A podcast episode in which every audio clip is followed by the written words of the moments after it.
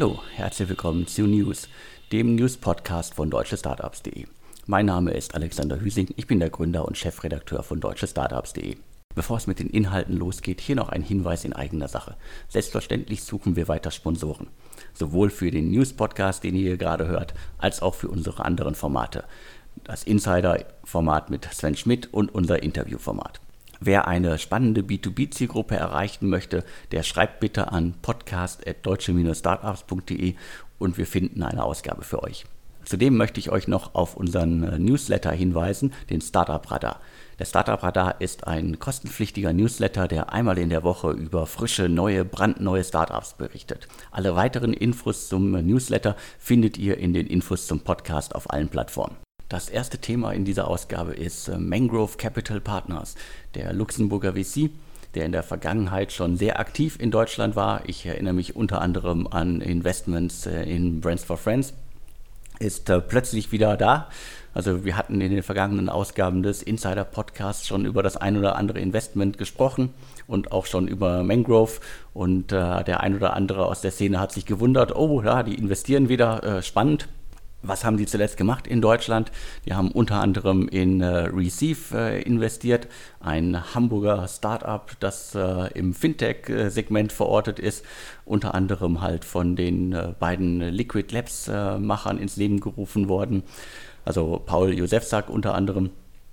Und äh, es geht um eine digitale ähm, Debt-Servicing-Plattform dann hatten wir auch schon darüber berichtet, exklusiv sogar, dass äh, Mangrove in äh, das Berliner Startup äh, Travel Playlist investiert hat. Also ein äh, Empfehlungsdienst für Reisen. Wahrscheinlich ein schwieriges Thema, gerade in der Corona-Krise. Zumindest hat äh, Mangrove äh, frühzeitig in das Unternehmen investiert. Und dann, das kann ich jetzt auch nochmal hier exklusiv verkünden, nachdem wir es auf deutsche Startups schon im Deal-Monitor kurz hatten. Mangrove hat auch in Colato investiert. Das Unternehmen wurde von Ivo Scherkamp und Sebastian Borja gegründet und die entwickeln eine Software für den Kreativbereich. Zielgruppe sind Agenturen und Selbstständige. Und äh, viel mehr kann ich noch gar nicht äh, darüber berichten. Zumindest äh, das Investment ist bekannt und das sind jetzt mal drei Investments, die äh, Mangrove in den letzten Wochen, Monaten in Deutschland getätigt hat. Passend dazu gab es noch äh, einen kleinen Artikel von ähm, Nikolas Krawinkel, Investor bei äh, Mangrove Capital, der auf äh, LinkedIn äh, verkündet hat, dass sie halt unter anderem auch in Colato investiert haben. Aber auch, dass er sich jetzt aktiv in Berlin nach Investments umgeguckt hat und auch in Berlin jetzt auf die Jagd geht nach Investments. Er wohnt jetzt in Berlin. Also Mangrove Capital Partners ist quasi zurück in Deutschland, äh, in der Dachregion, sucht wieder Investments verstärkt und äh, wer den mit dem Namen bisher noch nichts anfangen konnte, also man muss sich nur ein bisschen die Historie angucken. Also Mangrove war vor einigen Jahren mal eine größere Nummer in Europa, in Deutschland. Äh, zu den frühen Investments gehören, glaube ich, auch Skype und Wix, die, dieser Website-Baukasten. Und dementsprechend auf jeden Fall ein, ein, ein gutes Signal in der Krise, wobei das meiste ja schon äh, vor der Krise wahrscheinlich dingfest gemacht worden ist. Also Mangrove gibt wieder Gas in Deutschland. Ich finde auf jeden Fall eine gute Meldung. Die äh, haben auch äh, einen einigermaßen großen Fonds. Ich glaube, der letzte, den ich gefunden habe, ist aus 2017. Da waren 170 Millionen Dollar drin.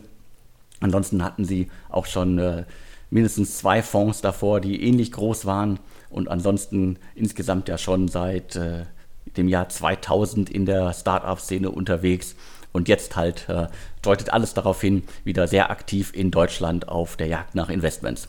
Als kurze Ergänzung hier noch eine andere Meldung aus dem Kapitalumfeld. Und zwar mit V-Squared Ventures gibt es einen neuen Risikokapitalgeber in München.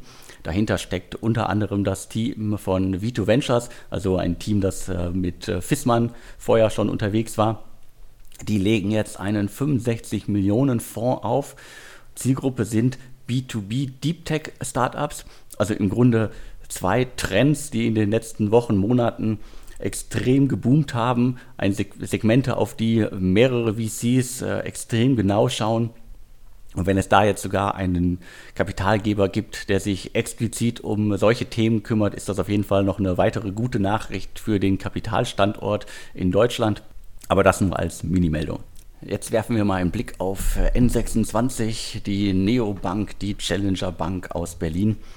Die haben gerade 100 Millionen äh, Kapital aufgenommen, 100 Millionen Dollar den einen oder anderen wird das überrascht haben. 100 Millionen klingt jetzt nicht nach einer riesigen Summe, zumal sie ja äh, vor nicht allzu langer Zeit äh, auch schon mal Geld aufgenommen hatten.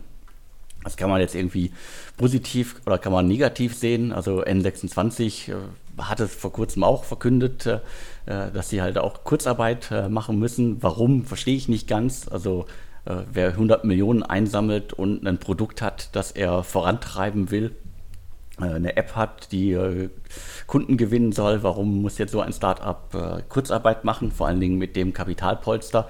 Keine Ahnung, habe ich nicht ganz verstanden. Dann gab es noch eine, eine, weitere Meldung zum Thema ähm, USA.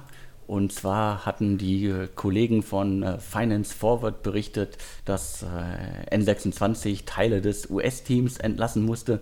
Es geht, glaube ich, nur um neun Leute, aber ist zumindest auch kein gutes Zeichen in äh, der derzeitigen Lage, dass äh, man Mitarbeiter entlassen muss, auch wenn auf, aus dem Umfeld des Unternehmens zu hören ist und äh, dass es alles irgendwie äh, gut abgelaufen ist, äh, dass äh, es keine, keine allgemeine Krise gibt, sondern nur halt Auswirkungen der derzeitigen Corona-Krise sind. Allerdings frage ich mich da auch immer, also neun Mitarbeiter ist jetzt keine Riesennummer. man sammelt 100 Millionen Dollar ein hat sicherlich noch äh, reichlich Geld auf dem Konto. Warum muss man da Kurzarbeit äh, beantragen? Warum muss man da kurzfristig neun Stellen einsparen? Also das überzeugt mich nicht wirklich. Zur Einordnung kann man vielleicht noch sagen, also die 100 Millionen Dollar Finanzspritze, die es jetzt gab, die stammt von den Bestandsinvestoren kann immer ein gutes Zeichen sein, kann ein schlechtes Zeichen sein. In, in dem Fall ist es, glaube ich, so mittendrin. Es sollte allen klar sein, N26 braucht noch mehr Geld, um gegen seine gesamten Konkurrenten bestehen zu können. In der jetzigen Situation ist es nicht unbedingt ideal, auf Kapitalsuche zu gehen. Da können so 100 Millionen als Überbrückung äh, für die nächste Finanzierungsrunde, die man vielleicht dann in einigen Monaten genauer angehen kann, auf jeden Fall gut sein. Letztendlich aber sind Kurzarbeit, Entlassungen und äh, eine 100 Millionen Minispritze insgesamt für mich äh, merkwürdige Signale. Das passt für mich alles nicht zusammen. Und äh, ich glaube, N26 sollte mal ein bisschen an seiner Kommunikationsstrategie äh, arbeiten und äh, es nicht alles äh, andere herausfinden lassen, sondern da selber auch mal aktiv kommunizieren und alles ein bisschen besser erklären dann äh, kann der Markt das auch, glaube ich, einfacher einordnen. Und äh, ja, klar, Überschriften mit N26 entlässt Mitarbeiter sind äh, auf jeden Fall ein Hingucker, auch wenn es nur neun Mitarbeiter sind. Es ist zumindest ein Rückschlag für das Unternehmen und äh, dementsprechend ähm, für mich so alles mittelprächtig, aber ich glaube, man muss sich da keine Sorgen um das äh, Unternehmen machen.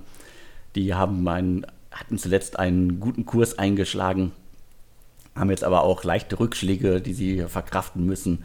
Und äh, die 100 Millionen Finanzierung zur Bewertung der Vorrunde, also irgendwas 3,5 äh, Milliarden, ist auf jeden Fall okay. Und äh, ich bin gespannt, wie sich das Unternehmen weiterentwickelt.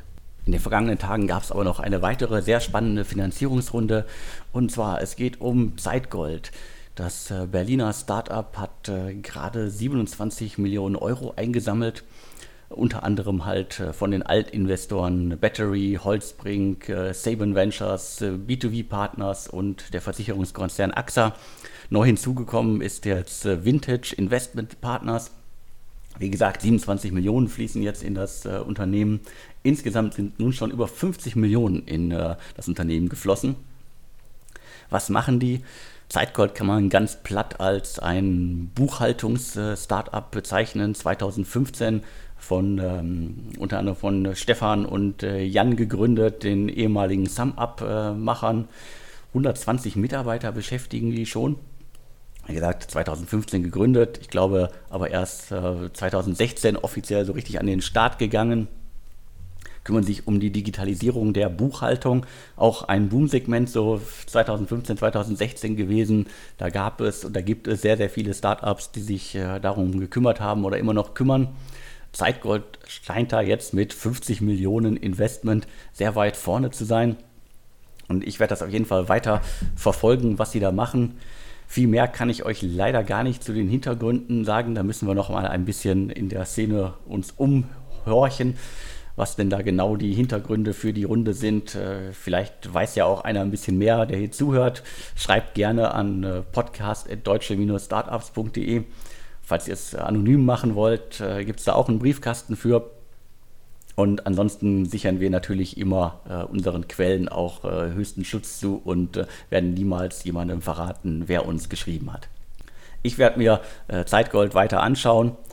Spannendes Investment, insgesamt 50 Millionen für ein Startup, das äh, die Buchhaltung äh, digitalisiert und damit vielleicht irgendwann mal in SAP-Größen vorstoßen kann mit einer leicht anderen Zielgruppe, also nicht, nicht die großen, ganz großen Unternehmen, sondern eher die, die dazwischen, zwischen Selbstständige und ähm, Konzernen. Also spannendes Unternehmen, spannendes Gründerteam, spannende Investoren und auf jeden Fall ein extrem spannendes Segment. Ein weiteres extrem spannendes Unternehmen ist Lilidu. Darüber haben wir auch schon im Insider-Podcast mit Sven Schmidt mehrmals berichtet. Das Frankfurter Startup verkauft Windeln über die Website äh, einzeln oder im Abo oder halt auch bei DM im stationären Handel. Und äh, die neuesten Zahlen von Lilidu sind da. 2018 ist das Unternehmen um 251 Prozent gewachsen. Und das Spannende, 2020, also in diesem Jahr, äh, planen sie bereits ein positives Jahresergebnis. Hier die Zahlen im Detail. Also 2018 ist das Rohergebnis um 251,5 5% gewachsen und zwar von 13,6 Millionen auf 19 Millionen. Der Jahresfehlbetrag verringerte sich gleichzeitig um knapp 17 Jetzt sind es noch 4,8 äh, Millionen und das halt alles auch mit einem deutlich größeren Team. Im äh, Jahresbericht für 2018 gibt es auch ein paar spannende Zahlen noch zum äh, Thema Abo-Geschäft. Nach äh, durchschnittlich 28.300 aktiven Windel-Abos pro Monat im Geschäftsjahr 2017 konnte die Abo-Anzahl auf durchschnittliche 77.189 äh, im Geschäftsjahr 2018 gesteigert werden. Also das sind äh, gute Zahlen für das Unternehmen und im besten Fall bleiben die Abonnenten ja einige Jahre bei Lilidu an Bord. Wer Kinder hat, weiß das. Äh, man braucht ja die Windeln nicht nur äh, am Anfang, sondern durchaus noch äh, ein paar Jahre länger. Ganz spannend auch, ähm, was hat zum Umsatzwachstum geführt bei Lilidu außerdem? Das waren saisonale Windeldesigns, wie das Soccer-Design zur Weltmeisterschaft. Also äh, auch, auch mit solchen Sachen äh, kann man offensichtlich äh, Erfolge feiern. Insgesamt zeigen die Zahlen für mich, dass man auch im Jahr 2020 noch äh, erfolgreich E-Commerce-Unternehmen im Markt platzieren kann.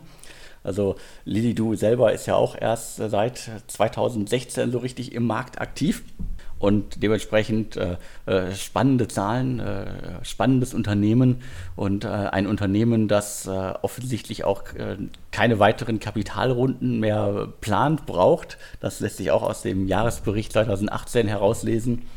Wer sich dafür interessiert, schaut, äh, schaut euch den äh, Zahlencheck auf deutschestartups.de an. Zu guter Letzt noch ganz kurz einen weiteren Hinweis auf einen Artikel auf deutschestartups.de. Und zwar hatten wir in den vergangenen Tagen ein Interview mit den Gründern von Appmatics. Die konnten ihr Geschäftsmodell, ihr Unternehmen in den vergangenen Wochen nicht komplett ins Homeoffice verlagern. Also viele haben das ja gemacht, äh, nicht nur national, sondern auch international und Google und Facebook äh, legen ja sogar Programme auf, wie die Mitarbeiter das bis Ende 2020 im großen Stil durchziehen können. Appmatics funktioniert nicht komplett im Homeoffice. Das liegt am Modell. Die prüfen halt Anwendungen für ihre Kunden. Das heißt, äh, das Modell von Appmatics lebt davon, dass die Tester halt verschiedene Geräte verfügbar haben müssen, dass sie sich auch untereinander austauschen müssen und wie man das alles macht äh, unter Auflagen zur Hygiene, zum äh, Schutz und so weiter, das findet ihr alles im Interview auf deutschestartups.de. Damit sind wir auch schon durch für diese Woche. Danke fürs Zuhören und hier nochmal der Hinweis.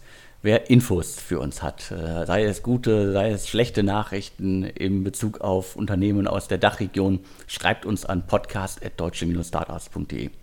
Wer im Podcast werben möchte, schreibt bitte auch. Wir finden auf jeden Fall ein Plätzchen für euch in einer der kommenden Ausgaben. Damit bleibt mir nur noch zu sagen, ich wünsche euch allen eine schöne Woche und tschüss.